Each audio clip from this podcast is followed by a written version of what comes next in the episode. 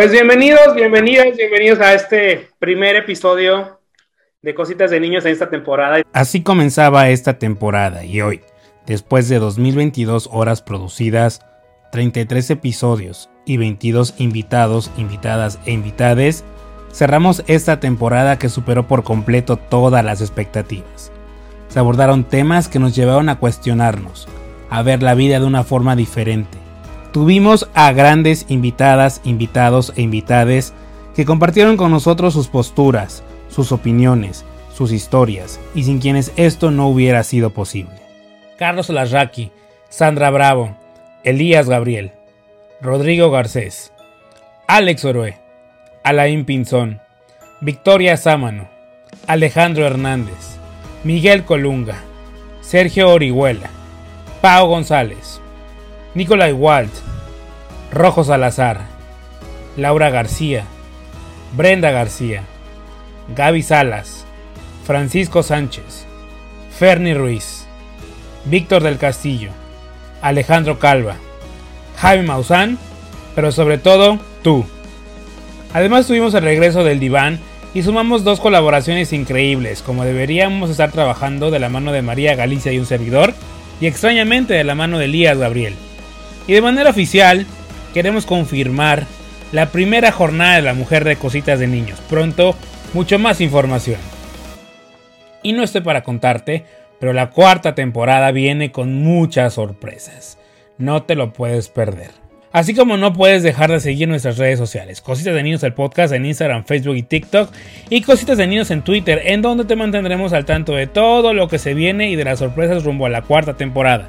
No olvides suscribirte a nuestro canal de YouTube para que no te pierdas de nuestro contenido exclusivo. Y llegó el momento que estabas esperando, mi conversación con Jaime Maussan.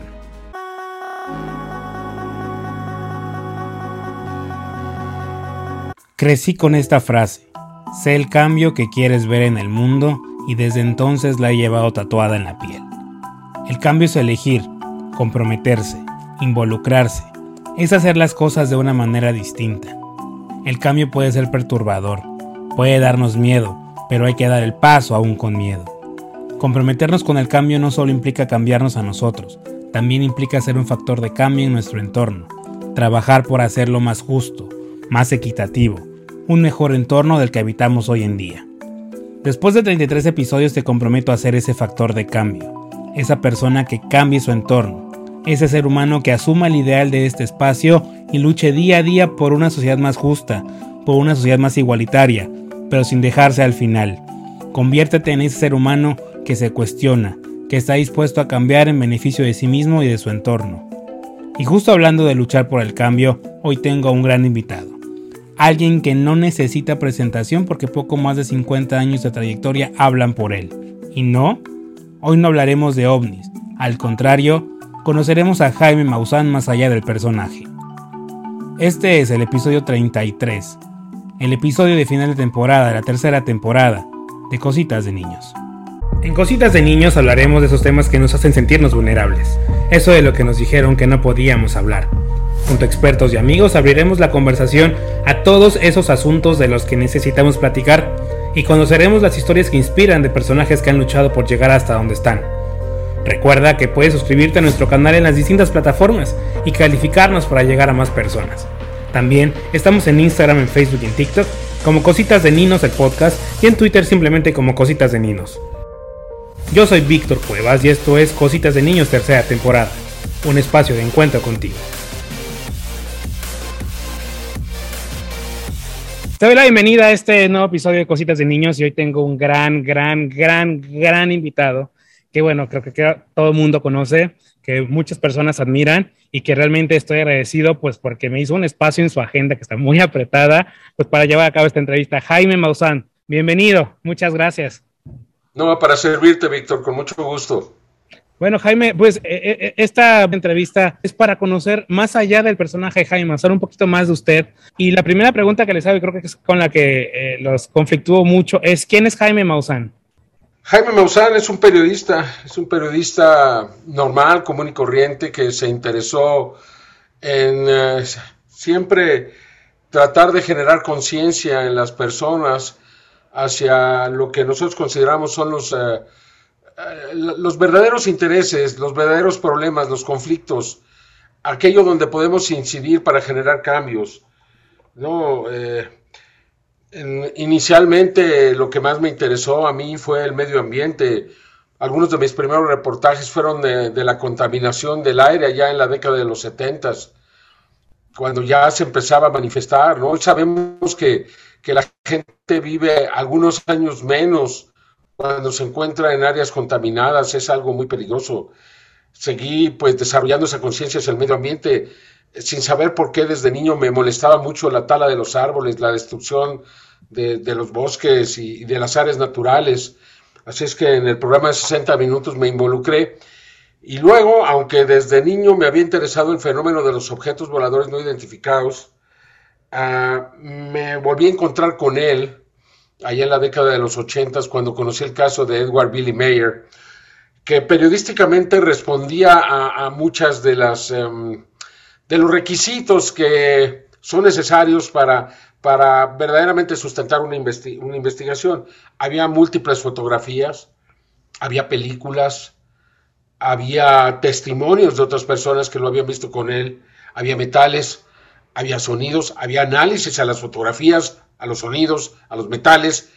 Todo esto me dio mucha confianza y ahí me involucré con el tema. Al hacerlo, me di cuenta que reconocer el fenómeno extraterrestre implicaría, bueno, en primer lugar, aceptar que no estamos solos y en segunda instancia, podría ser el mejor medio para generar un cambio en la humanidad. O sea, no podemos estar en contacto con seres inteligentemente, muy superiores inteligentemente, y no hacer este cambio para adecuarnos al concierto cósmico de las civilizaciones cósmicas, ¿no? Entonces vi que era la más grande oportunidad de generar este cambio para evitar eh, la, una gran crisis en la humanidad que cada vez es más evidente. Eso fue lo que a mí me, me llevó a esto y ese es quien soy, el, un periodista que simplemente trata de cumplir con su trabajo.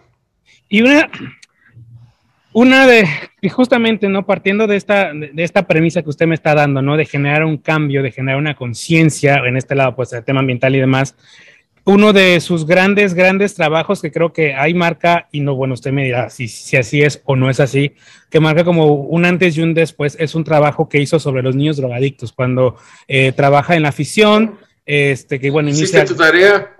Oiga, claro, claro, hay que investigar un poco. Efectivamente, bueno, este, sí, eh, ese reportaje me marcó.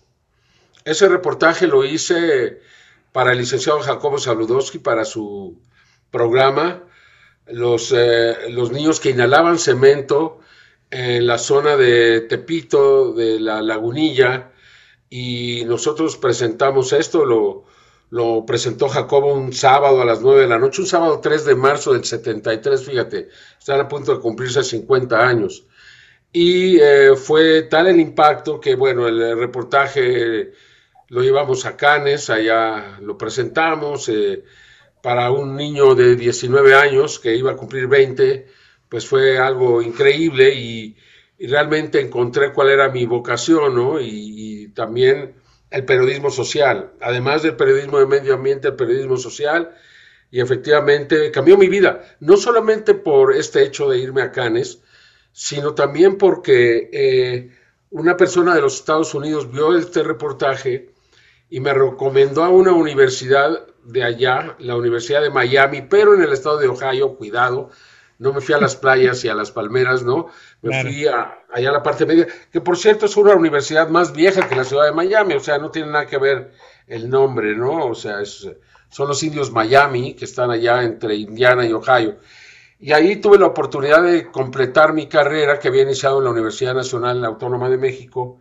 Y, y esto fue muy importante. No solamente aprendí bien el inglés, sino que aprendí este, el sentido de competencia, que en las universidades americanas es muy, especialmente en las buenas universidades, es muy intenso.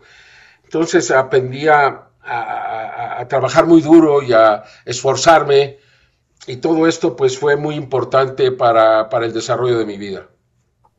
Y después de eso, usted sigue dentro de esta misma periodismo social, pues ya hacer reportajes un poco más difíciles, ¿no? Empezó a hablar sobre venta ilegal de sangre, parálisis cerebral infantil, este, la vida de los o sea, como que temas un poco más fuertes que, bueno, que iba presentando en el programa domingo a domingo, o sea, usted, o sea, ¿qué buscaba en ese momento? No sé de dónde sacaste toda esta información, pero es cierto. Efectivamente, o sea, yo entre 1977 y 1979 que terminó este programa, tuve la oportunidad cada semana de presentar un reportaje que iba de los 30 a los 40 minutos aproximadamente. Ahí hice el, tema de Dame un poco de amor, que era la parálisis cerebral infantil. Eh, hice también el de los, eh, el oro rojo, que eran los bancos de sangre, porque pues en aquel entonces intuíamos, fíjate, estamos hablando de 1978 aproximadamente, cuando hice ese reportaje, eh, que algo iba a suceder porque no había control porque cualquiera podía regalar sangre o venderla más bien. Eh, y esto incluía a gente de la calle, a, este, drogadictos, a, gente que pues eh, eh, que no, no, tenía los más mínimos este, requisitos de seguridad. Y sabíamos que si algo, alguna enfermedad que se transmitiera a través de la sangre llegaba, iba a ser un medio muy propicio porque esta sangre llegaba a cualquiera, se vendía, llegaba a los bancos de sangre y de ahí pues te, podía tocar a ti, a tu mamá, a tu papá, a tu hermano, a tu hijo, a quien fuera. Entonces nosotros hicimos una denuncia muy fuerte y, apenas cinco años después se confirmaría en 1984, seis años, cuando surgió el SIDA. Y muchas de las personas que se infectaron en México fue a través de la sangre, especialmente en los primeros años no fue tanto a través de, vamos a decir, de los homosexuales, sino fue a través de la sangre. Entonces, lo que nosotros habíamos anticipado se, hizo realidad, ¿no? Tristemente se hizo realidad. Y efectivamente, ¿no? Los reportajes sociales se convirtieron en una parte importantísima también de mi vida. ¿Por qué? Porque consideré que, que la televisión, que los medios de comunicación no solamente son para entretener, eran también para dar solución a los grandes conflictos, eran para crear conciencia. Y mira, esto se ha perdido, a excepción de algunos programas que hay en la televisión internacional, porque en México yo ya, yo ya no descubro esta televisión social, todo se convirtió en entretenimiento. es muy triste, ¿no? Este, las personas mismas han originado esto porque no se interesan a veces. Por ejemplo, los temas de medio ambiente tienen muy bajo rating. A la gente no le interesa. Y, este, estamos yendo hacia el barranco y no le interesa que alguien le diga que ahí está el barranco y que cuidado porque nos vamos a caer. Entonces, este, es muy triste, ¿no? Pero efectivamente yo realicé esos programas sociales porque impliqué que su presentación en televisión implicaba su solución o iniciar un cambio que generara la solución del conflicto. Y después de, bueno, y digo, no, no da un giro porque va sobre la misma dinámica, es, este, empieza a tocar temas más ambientales y llega uno, bueno, Monarca, Reina de las Mariposas, por el cual gana el premio Ondas de España y el BAMF de Canadá. Y, este, y creo que fue también como otro gran salto en su carrera.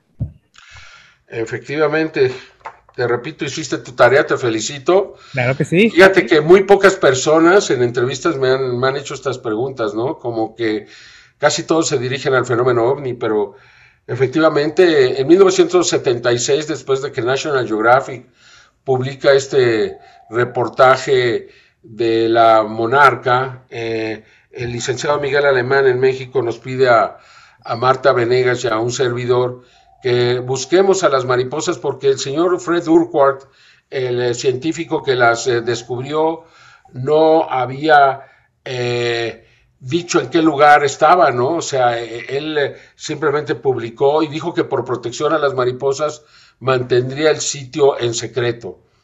Entonces nos llevó del 76 al 77. En el 77 llegamos a un lugar donde encontramos muchas alas de mariposa esto fue porque eh, Urquhart publicó una fotografía de un sombrero muy característico. Esto nos llevó a Michoacán, Michoacán, Estado de México. Y entonces eh, ahí encontramos las alas y dijimos, ya sabemos dónde están.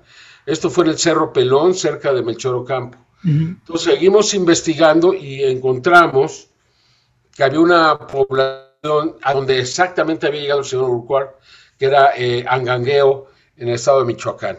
Entonces fuimos a Angangueo y ahí este, pues llegamos preguntando por las mariposas y todo el mundo nos decía, no, aquí no es. Y entonces alguien dijo, oiga, ¿las mariposas son las palomas? Le dijimos, sí, pues bueno, sí, alguna gente les llama así, pero sí, son... Ah, sí, no, pues allá cada año llegan, es una plaga, dice, es una plaga que nace en el invierno y luego ya desaparece, se van. Le digo, no, pues no son plagas, son mariposas que vienen desde Canadá, ahí se enteraron. Y todavía no, no, no había ni el conocimiento ni el desarrollo como para hacerlo en video, entonces lo hicimos en película lo llevamos al Festival de Banff, al primero, por cierto, que se dio en el 79, y ahí pues afortunadamente nos dieron uno de los premios, ¿no? En la categoría, eh, ya no me acuerdo de fenómenos naturales o cuestiones naturales, eh, y pues fue muy, muy, muy padre, muy bueno. Y luego eh, el licenciado alemán lo, recomendó, lo, hizo llegar a los periodistas españoles, al señor Fernando Alcalá, eh, y, ahí él eh, pues fue el que nos hizo el favor de ponerlo a consideración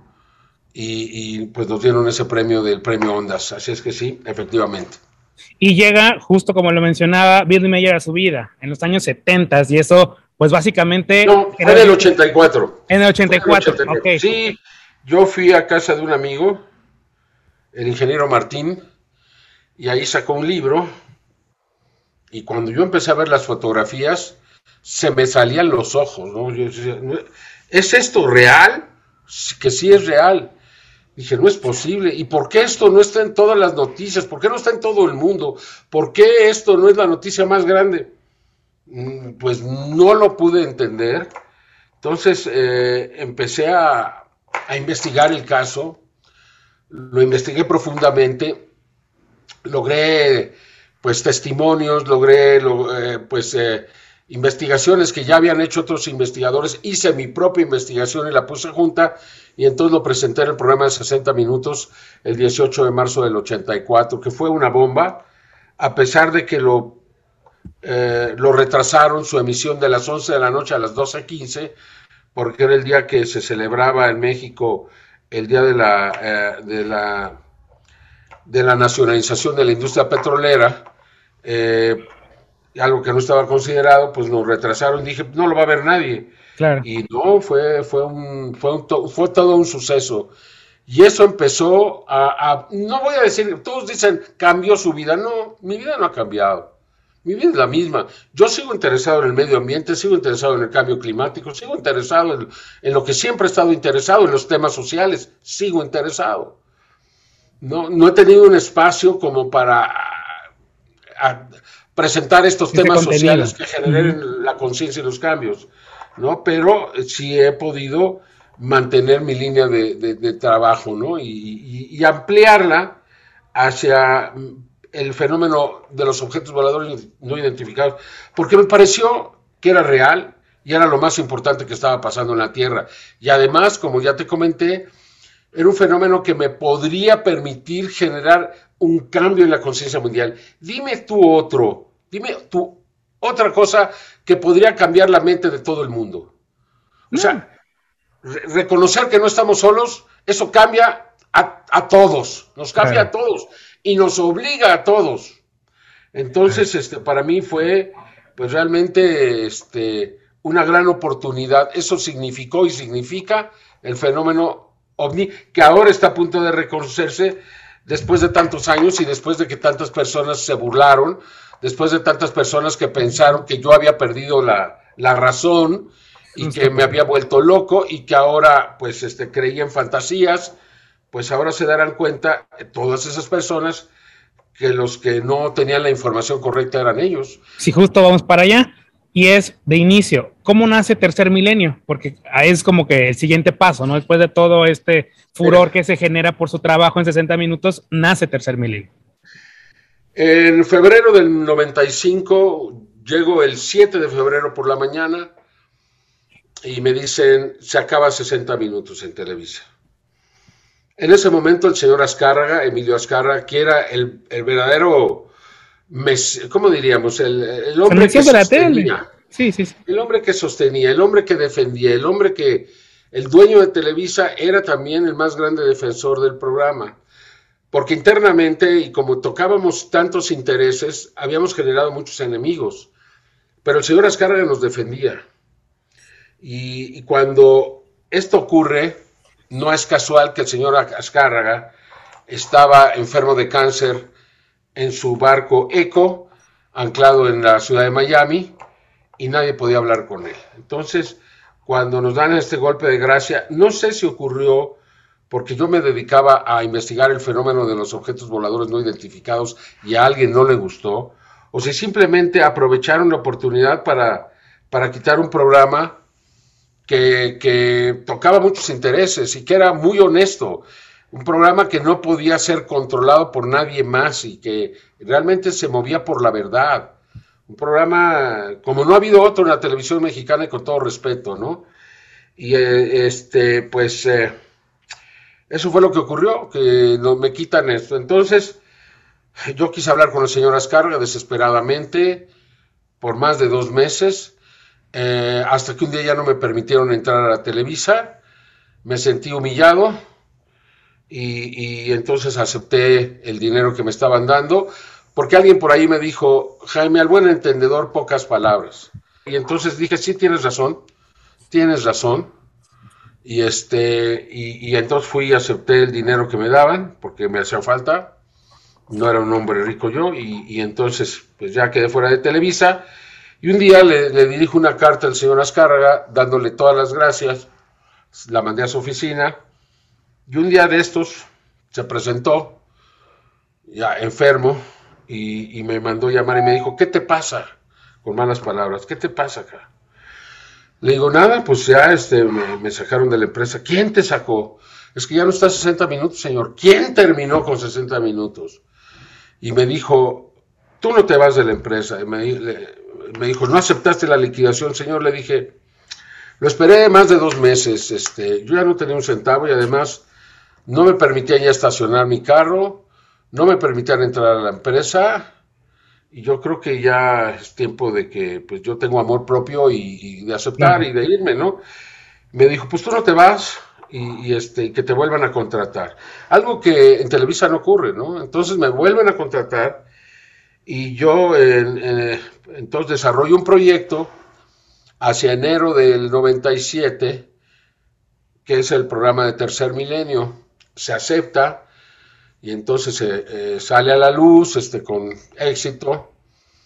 Y en abril, creo que 16, muere el señor Azcárraga ese mismo año. Entonces, como ya no estaba él, pues me cortan el presupuesto y yo me tengo que ir de Televisa en el año 98, uh, cuando se terminó el presupuesto del programa.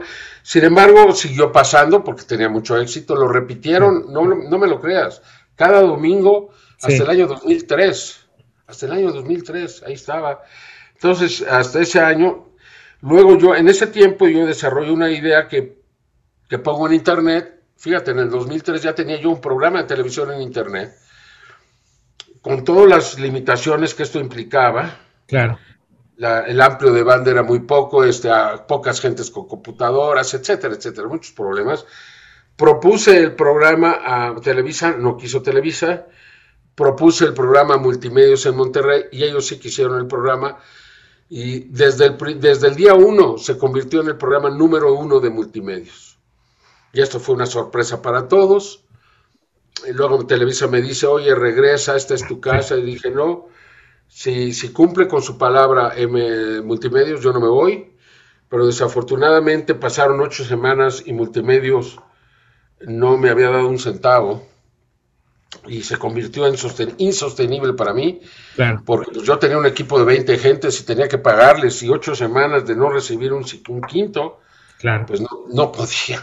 Entonces acepté regresar a Televisa me ofrecieron el Canal 4 y ahí regresó el programa de Tercer Milenio que ha seguido al aire hasta el día de hoy. O sea, si consideramos del 97 ahorita ya son 25 años que está al aire. en otra plataforma ahora, ¿no? Ahora sí, porque llegó a ser eh, eh, casi insostenible en Televisa, el costo era demasiado alto y me hizo una muy buena propuesta Azteca para que yo pudiera continuar. Estaba demasiado endeudado y, este, pues no podía continuar. Entonces eh, tuve que acepté esta propuesta, me han tratado muy bien, me han sido, han cumplido con todos los compromisos establecidos. Y yo estoy contento, ¿no? No es el canal más importante, pero Tercer Milenio 360 se ha convertido en el programa número uno, número dos. Y tiene horario estelar aparte. Sí, en todos los casos, el domingo de 7 a 9 de la noche y todos los días de 9 a 10, de 9 y media a 10 y media, pues este, son los mejores horarios y me han tratado muy bien, repito, el señor Mauro Castillejos, que fue compañero mío en 60 minutos y por eso me fui a Azteca. Y este, pues bien, ahí vamos estamos y, y entonces pude desarrollar un producto que se llama Biomausan, que gracias a su, a su venta, al éxito que ha tenido, a los resultados tan extraordinarios que ha tenido, pues me, me ha permitido mantener esta operación ya con estabilidad. Eso es muy importante porque no tenía estabilidad.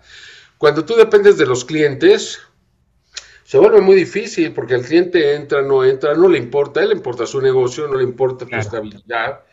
Y este, pues, lo cual es es correcto, es normal, ¿no? No, me estoy quejando de eso, pero pues eh, ahora, y entonces yo siempre estaba eh, que seguía, no seguía, podía, no podía, este, los, los sueldos no se pagaban a tiempo en muchas ocasiones, a veces eran dos o, dos o tres semanas que no se pagaba, un mes, y esto era terrible para todos, ¿no? Este, lo cual cambia a partir de hace tres años, y desde entonces pues ahora ya todos estamos muy contentos, todos gozan de todas sus prestaciones y la empresa está creciendo eh, de manera muy firme y, le veo un gran futuro hacia, hacia mañana, ¿no? ¿Cómo ha sido, y usted lo tocó, y por eso decía vamos para allá, porque sí me gustaría como platicar en ese sentido, ¿cómo ha sido lidiar con toda esa crítica? Como usted lo dijo, no me tacharon de loco, decían que eso era falso. ¿Cómo fue pues supongo que por un largo tiempo lidiar con esas críticas, con eso y seguir firme en lo que usted pensaba, en lo que usted creía. Pues estar firme en lo que tú crees. No me, la crítica no me hizo mella. A veces me molestaba, no voy a decir que no, pero nunca me detuvo. Pues aquí estoy. Aquí estoy eh, después de tantos años de haberme dedicado, 30 años de estar firme en la investigación de este fenómeno, que fue más que nada lo que generó las críticas programa de 60 minutos nunca me generó críticas, siempre fueron todas muy benévolas hacia mí, pero eh, a partir de que me dedico al fenómeno de los objetos voladores no identificados, yo no sé por qué tanta gente lo toma personal, ¿no? O sea, se enoja, ¿no? Y, te atacan y te dicen y, te, y se burlan y se ríen en tu cara y, y muchas cosas, ¿no? Pero cuando tú sabes que estás diciendo la verdad, sabes que tarde o temprano se va a reconocer como verdad. Punto. Entonces yo sabía que tarde o temprano este fenómeno, llegué a pensar en algún momento que no iba a ser, ¿no? Y que no iba yo a poder, este, pues, eh, ver los resultados, que no iba a ver cuando se iba a aceptar la realidad. Y pues la verdad es que lo estoy viendo, tengo una increíble salud gracias al producto que tomo, de que nosotros hicimos de veras. Y ahora sé que, si Dios me lo permite, aquí voy a estar cuando la humanidad acepta que no está solo, que no está sola. Y esto no falta mucho para que ocurra, ¿eh? Y va a ser el día más grande, porque, porque entonces se va a empezar a dar un cambio en la humanidad que ni la misma humanidad se imagina. ¿Cómo ha sido lidiar con el personaje de Jaime Maussan? Porque lo vemos que aparece ahora con Stranger Things, estuvo una campaña con Netflix, que usted es una persona muy conocida. Además, ¿cómo ha sido lidiar con el personaje? Ah, pues, normal, no sé. es una normal, o sea, soy yo y soy honesto conmigo, trato de ser humilde, trato de ser decente, trato de nunca mentir, trato de ser honesto. Nunca, te voy a decir algo, nunca he tomado un centavo por ejercer mi labor periodística, más que mi sueldo. Claro. Pero nunca, nunca nadie ha podido comprar mi opinión y lo que soy, ¿no? Entonces, pues yo me acepto como soy, con mis errores, con mis eh, posibles virtudes. Entonces, pues no, no, no ha sido un, como diría un gringo, un issue. No ha sido algo, pues, eh, que, que, me haya afectado en alguna manera, ¿no? O sea, vivo con él y lo, lo entiendo y lo comprendo y él me comprende a mí.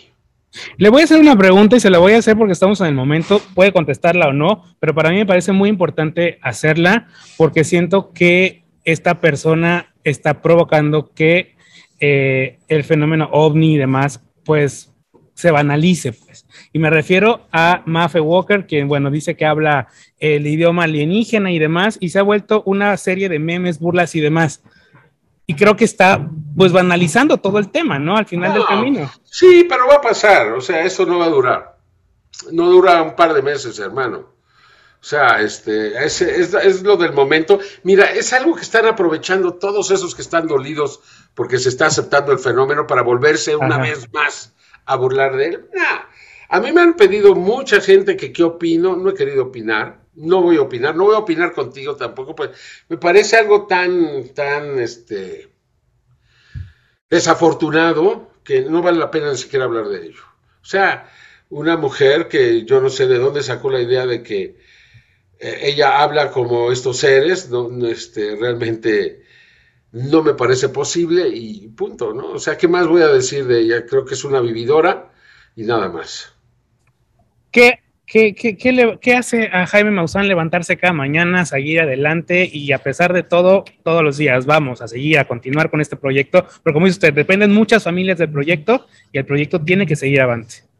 Una misión, un objetivo, un, un uh, darle sentido a mi vida. Nunca he faltado a trabajar un solo día por enfermedad. Fíjate, eso no sé cuántas personas lo puedan decir Claro. Pero yo nunca he faltado y lo puedes ver con mi gente aquí, con mi secretaria que lleva 30 años conmigo. Yo, yo soy, pues realmente estoy convencido de lo que hago, estoy convencido de la importancia, estoy convencido de que mi trabajo significa algo para otros, ¿no? Ahora mismo, y te repito, este producto que hicimos de las algas marinas, que estoy sorprendido, es decir, lo menos, o sea, estamos realmente devolviéndole la salud a gente que estaba totalmente desahuciada, que los doctores no les daban ninguna oportunidad. Eh, estoy viendo a niños que, nunca habían caminado en su vida, están caminando, a una mujer de esclerosis lateral amiotrófica, el ELA, la enfermedad de Lou Gehrig, que, que la enfermedad de Stephen Hawking, que nadie se ha recuperado de ella. Yo tengo tres casos que una, la primera mujer ya está caminando sola, sin ayuda. A ver, ¿dónde lo has visto eso? Si eso no te anima a salir de la cama y a seguir trabajando y a seguir, pues entonces no sé qué. A mí nunca me ha movido el dinero. El dinero es necesario, es bueno, ayuda, pero no debe ser un objetivo de vida, ¿no? O sea, me gustaría a veces tener mucho dinero para comprarme las cosas que yo quiero, pero no es verdaderamente lo más relevante, ¿no? O sea, lo más importante es, eh, es trascender y, no pasar por aquí sin dejar nada. Y justamente ya voy a las últimas preguntas. Que, y esa es una pregunta que a veces me han dicho que no les gustaría contestar, pero creo que hay gente que sí piensa en el momento en el que se vaya de este planeta. ¿Qué diría el epitafio de Jaime Maussan? Pues algo muy sencillo, ¿no? Aquí ya hace Jaime Maussan. O sea, este, mira, en muy poco tiempo nos van a olvidar, o sea, seremos olvidados, eso a todos, a todos los seres nos pasa, entonces eh, quizá esto, este es, eh, ¿qué diríamos? Este pensamiento de Adolfo Torres lo ejemplifica perfectamente, dice que los grandes pensadores tienen que ser héroes también como idealistas, porque solo aquel que ha trabajado solo, rodeado de un golfo negro de la soledad y ha persistido en su voluntad inamovible, es aquel que ha triunfado, aquel que sabe que mucho después de estar muerto y olvidado, mm, personas que nunca hayan escuchado su nombre avanzarán al ritmo de sus pensamientos. Es decir, si yo te pregunto quién inventó la computadora con la que tú me estás viendo en este momento, me vas a decir, pues realmente no lo sé. Bueno, ¿quién inventó el Zoom que estás utilizando para hacer esta empresa? No lo sé, pero te sirve y eso es lo que importa. O sea, los seres humanos vivimos siempre queriendo dejar algo. Y queremos que nuestro nombre sea asociado a eso. Queremos ser recordados. Pero realmente es algo que, que no controlamos. No sabemos si vamos. Entonces, debe de dejar de ser lo más importante. Lo más importante es, en mi caso, cambiar la vida de las personas, hacerlas pensar. Si yo he podido participar en preparar a la humanidad para lo que viene, si puedo a partir de ese contacto, ese reconocimiento, motivar una comunicación de los seres humanos con otras inteligencias, eso es lo que importa, eso es lo que voy a dejar. Si este producto que desarrollamos puede mantenerse y puede seguir salvando vidas, eso es lo que importa. O sea, no importa cómo te llames, lo que importa es lo que hagas y lo que dejes aquí y la manera en que vayas a cambiar la vida de las personas.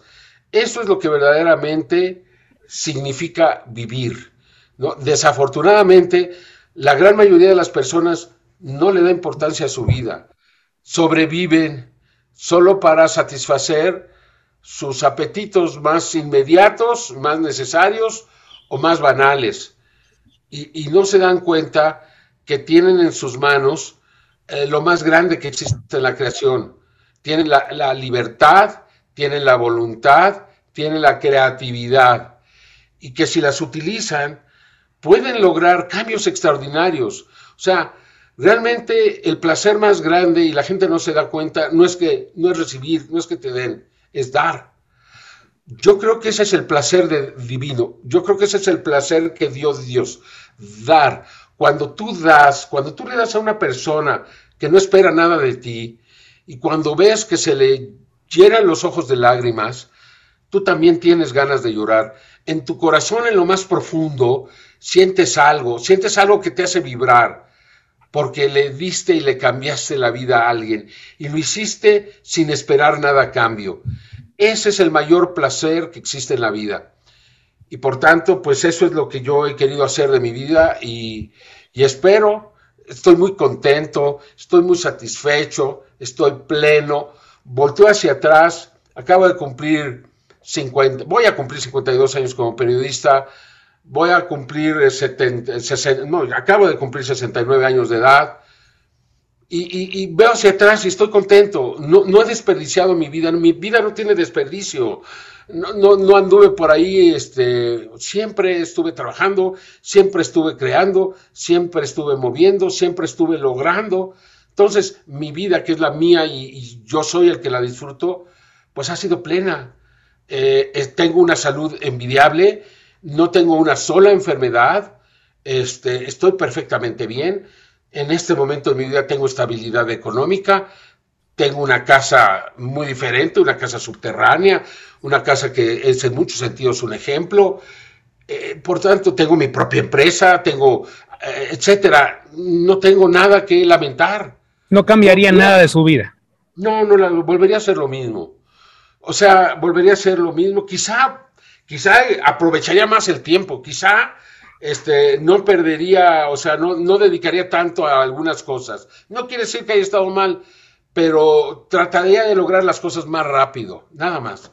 Si eso pudiera, si yo me pudiera ir para atrás y tuviera la experiencia que ahora tengo, ¿no? quizá no cometería algunos errores, algunas cosas, que, lo único que, que, quitan es el tiempo. Y el tiempo es lo más valioso que tenemos. Entonces quizá aprovecharía mejor mi tiempo, pero volvería a ser lo mismo. Fue muy afortunado que yo me haya convertido en periodista. Muy, muy afortunado. Y es algo que no cambiaría porque me ha dado la oportunidad de conocer, de ver, de viajar, de sentir, de cambiar.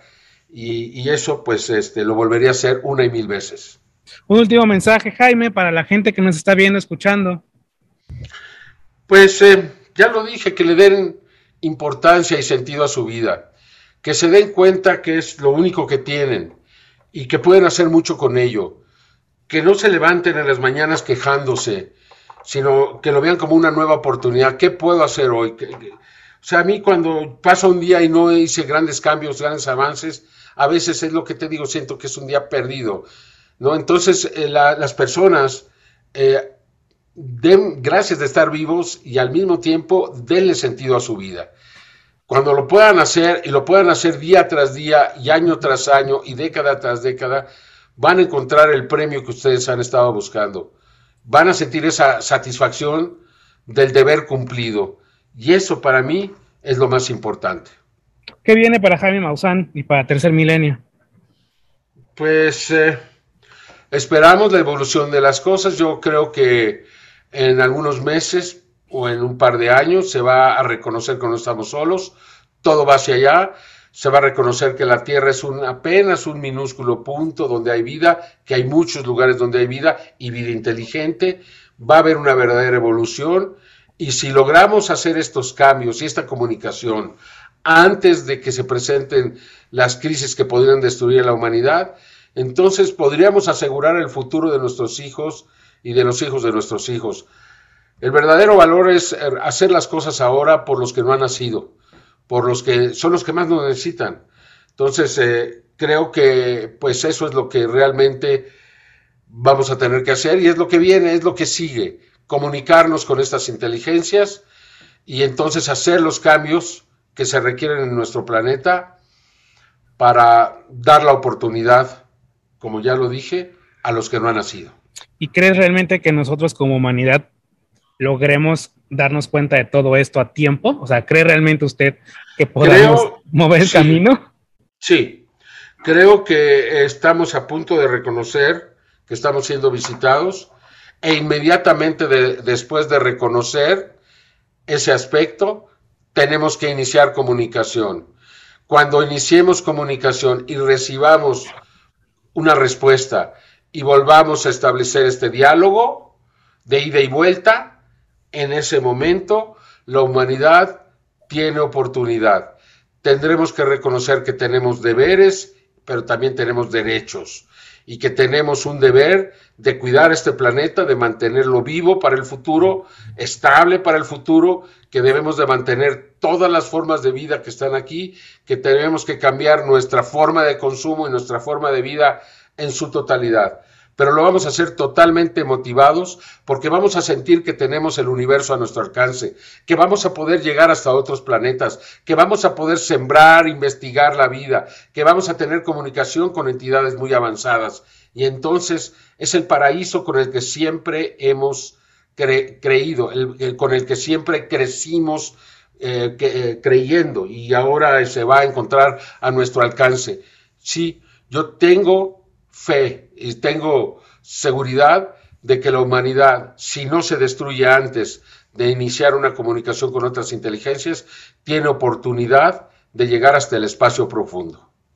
Jaime, sus redes sociales. Eh, pues mira, básicamente mi Twitter, Jaime Maussan 1, arroba Jaime Maussan 1, mi YouTube, eh, Jaime Maussan, eh, perdón, Maussan TV, por ahí está Instagram, lo está manejando mi hija, y también está también TikTok, también lo está manejando mi hija. Entonces, pues eh, me, yo soy el que doy las respuestas, pero ellos son los que lo manejan, así es que no tengo la información, pero pues búsquenlos, creo que es Mausan Oficial, Jaime Mausan Oficial en Facebook. Y, con mucho gusto, pues eh, trataré de estar en comunicación. Y los, el programa es eh, lunes a viernes nueve y media en AMAS y el domingo también de 7 a 9. Y después se repite por Mausan TV. Ah, perfecto. Pues Jaime Maussan, muchísimas gracias por esta entrevista, por darnos pues, este tiempo en su agenda tan apretada. De verdad, lo aprecio demasiado. Y pues seguimos en comunicación. Gracias, Víctor. Muchísimas gracias. Y esto es el final. Quiero agradecerte por estar con nosotros esos 33 episodios. Muy pronto, la cuarta temporada de Cositas de Niños.